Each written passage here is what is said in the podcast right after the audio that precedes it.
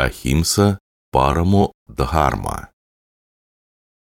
Люди всего мира, пока не поздно, должны одуматься и сказать решительное «нет» войне и вообще всем войнам.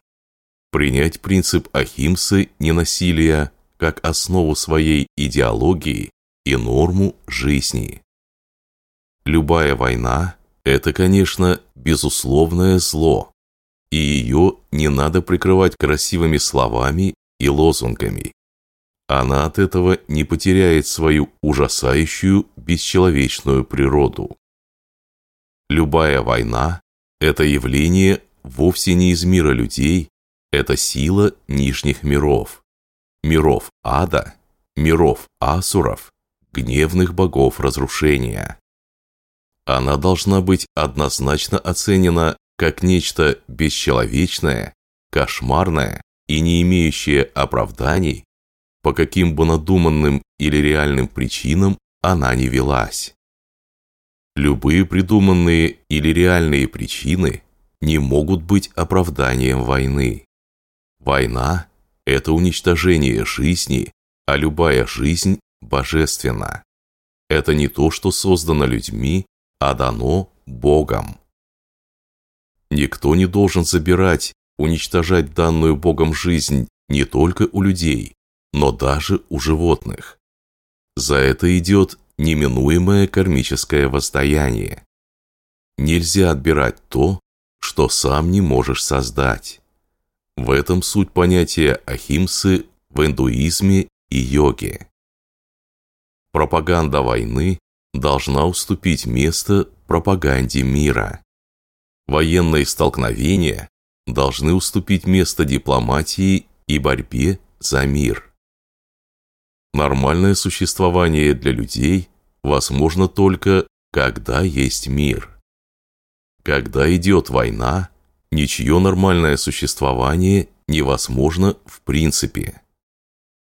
Если все вокруг будут поддерживать войну, то рано или поздно все сами будут уничтожены. Тем более, когда у всех больших стран мира есть ядерное оружие. Неужели эти очевидные, совершенно банальные истины, которым нас учили еще в СССР, в советской школе, когда борьба за мир, struggle for peace, была самым естественным, обычным делом? Неужели сейчас это кому-то непонятно? Что тогда в головах у таких людей, если им такие истины непонятны?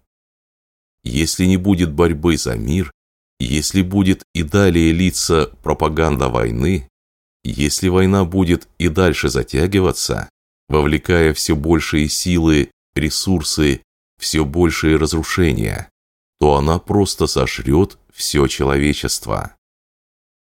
Тогда от людей, от цивилизации просто ничего и никого не останется. И в чем тогда был смысл всех десятков, сотен, тысяч лет усилий развития науки, прав человека, социальной сферы, экономики, бизнеса, цифровых технологий, медицины, всей этой болтовни про социальную сферу, культуру, экономику, бизнес, медицину, науку, если просто все это исчезнет. Разве этого хочет хоть один нормальный человек как результат? А если кто-либо реально действительно хочет этого, то возникают вопросы, насколько он адекватен. Человек ли он? Или, может быть, он внутри имеет совершенно негуманную, негуманоидную природу? Если кто хочет сражаться, соперничать, самоутверждаться, пусть сражается и самоутверждается в спорте, экономике, политике, науке, искусстве, но не в разрушении. Самоутверждение через разрушение деструктивно и для самого самоутверждающегося, и для других. Мир, как оказывается, вещь весьма хрупкая он легко может соскользнуть в хаос, в безумие, в тотальное взаимоистребление. Мир это то, что надо отстаивать всеми силами, то, за что надо бороться. Но мирно. Не может быть борьбы за мир бомбами и ракетами. Это все равно, что тушить огонь бензином. Огонь только разгорается еще больше. Что касается йогов, садху, чняни, духовных мастеров, то они должны сообща, отбросив все разногласия и политические оценки, объединиться в общем видении и следовать своей дхарме, молиться за мир, медитировать за мир, проповедовать за мир, делать тапос за мир. Ахимса – не насилие, основа дхармы. Ахимса – высшая дхарма, ахимса – высший самоконтроль. Ахимса – это высшая сила, величайший дар, ахимса – лучшая практика. Ахимса – высшая жертва, ахимса – лучшая сила. Ахимса – величайший друг, ахимса – величайшее счастье. Ахимса – высшая истина. Ахимса является величайшим учением. Некоторые другие примеры, где обсуждается фраза «Ахимса Парамодхарма», включают Ади Парва, Вана Парва и Анушасана Парва.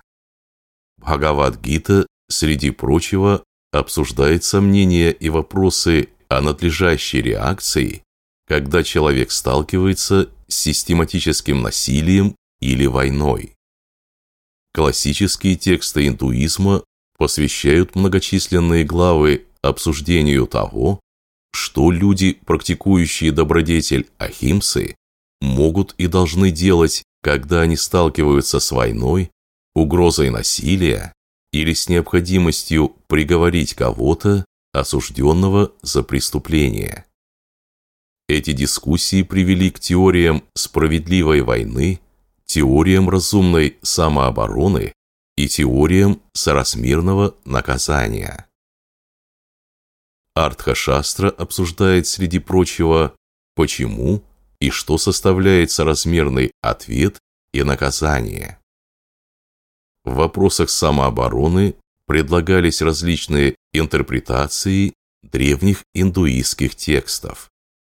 Например, Онатяхтинин считает, что самооборона уместна, преступники не защищены правилом Ахимсы, а индуистские священные писания поддерживают применение насилия против вооруженного нападавшего.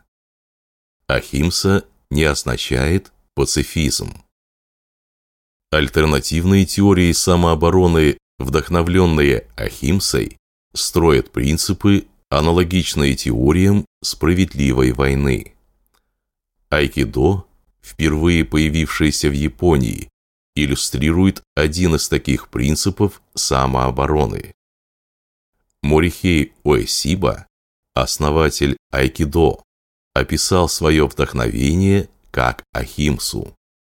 Согласно этой интерпретации ахимсы в целях самообороны, нельзя предполагать, что мир свободен от агрессии.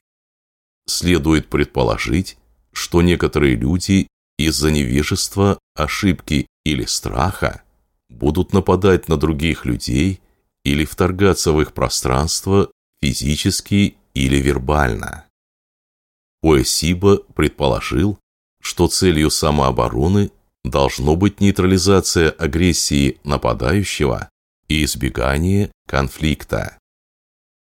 Лучшая защита – это такая, при которой жертва защищена, а атакующий уважается и по возможности не получает травм. При Ахимсе и Айкидо нет врагов, и соответствующая самооборона направлена на нейтрализацию незрелости, предположений и агрессивных стремлений нападающего. Слово «ахимса» иногда пишется как «ахинса», происходит от санскритского корня «химс», что означает «наносить удар. Химса – это травма или вред, в то время как ахимса, его противоположность, означает непричинение вреда или ненасилие. Идея почитания ахимсы существует в индуистских, джайнских и буддийских канонических текстах, и, возможно, это происходит из более древних брахманических ведических мыслей.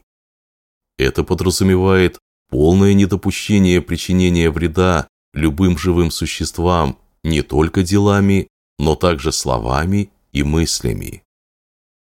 Яджурведа, датируемая между тысячным годом до нашей эры и 600 годом до нашей эры, гласит «Пусть все существа будут смотреть на меня дружелюбными глазами, пусть я поступлю так же, и пусть мы будем смотреть друг на друга глазами друга».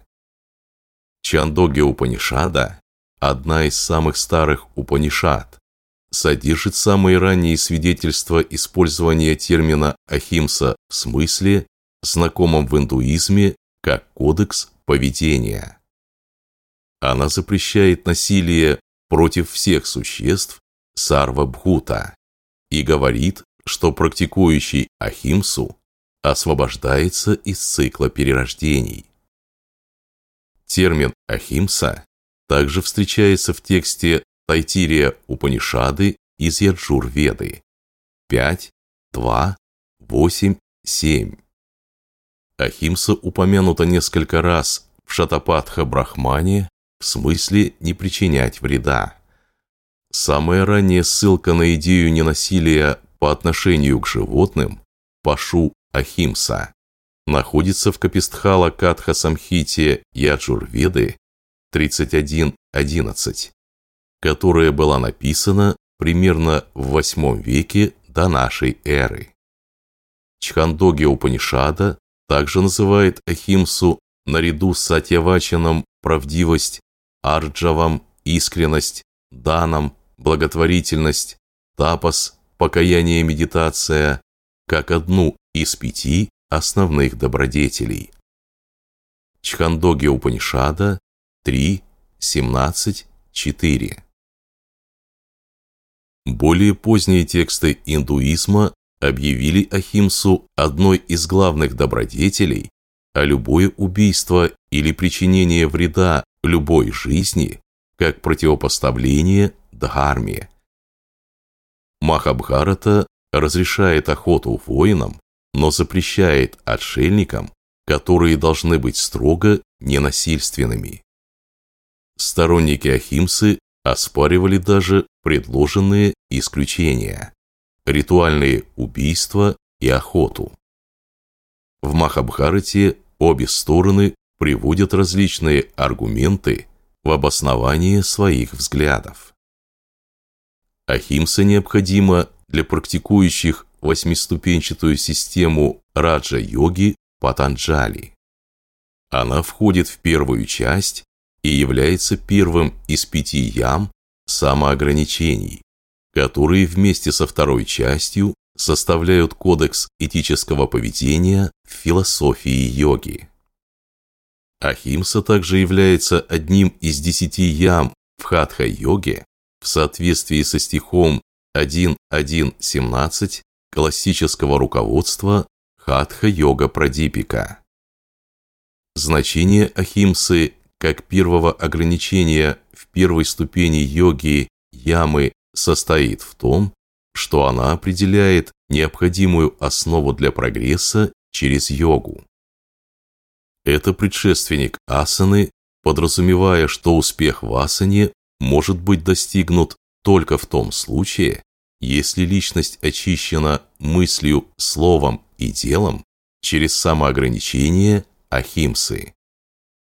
Принимая во внимание огромные трудности, возникающие при соблюдении великого обета ненасилия, джайнские писания предписывают домохозяевам другой, менее суровый обет ненасилия, называемый малым – Ахимса Ануврата. Ратнакаранда Шравакачара определяет малый обет ненасилия следующим образом. Воздержание от причинения вреда живым существам, имеющим два и более чувств, совершаемого путем умышленного действия ума, речи и тела, любым из трех способов крита, карита и анумата, называется мудрыми малым обетом ненасилия. Таттвартха-сутра предписывает следующие пять средств, содействующих соблюдению обета ненасилия. Вачана Гупти. Контроль над речью. Ману Гупти. Контроль над умом. Ирья Самити. Бдительность при ходьбе. Адана Никшепана Самити. Бдительность при обращении с вещами. Алакитапана Буходжана. Бдительность при приеме пищи, ее внимательный осмотр. Вполне очевидно, что указанные средства содействуют бдительности в соблюдении обета Ахимсы. Сверх того, рекомендуется избегать следующих пяти нарушений обета ненасилия. Бандха. Лишать свободы людей и животных в гневе или по невнимательности. Вадха. Бить людей и животных в гневе или по невнимательности. Чхеда. Увечить людей и животных в гневе или по невнимательности. Ати Бхарай Ропана. Перегружать людей и животных. Аннапана Ниродха. Лишение воды и пищи. Вполне естественно, что избегание такого рода нарушений дает возможность практиковать обет ненасилия без совершения значительных проступков. Особо указывается, что человек, соблюдающий обет ненасилия, должен отказаться от употребления алкоголя. Соблюдение обета ненасилия во всех случаях подразумевает полный отказ от употребления мясных продуктов, поскольку оно однозначно относится к насилию. Особо подчеркивается, что при соблюдении обета ненасилия следует самым строжайшим образом избегать убийства животных под какими бы то ни было предлогами, поскольку таковое неизбежно подразумевает ту или иную форму разрушения жизни.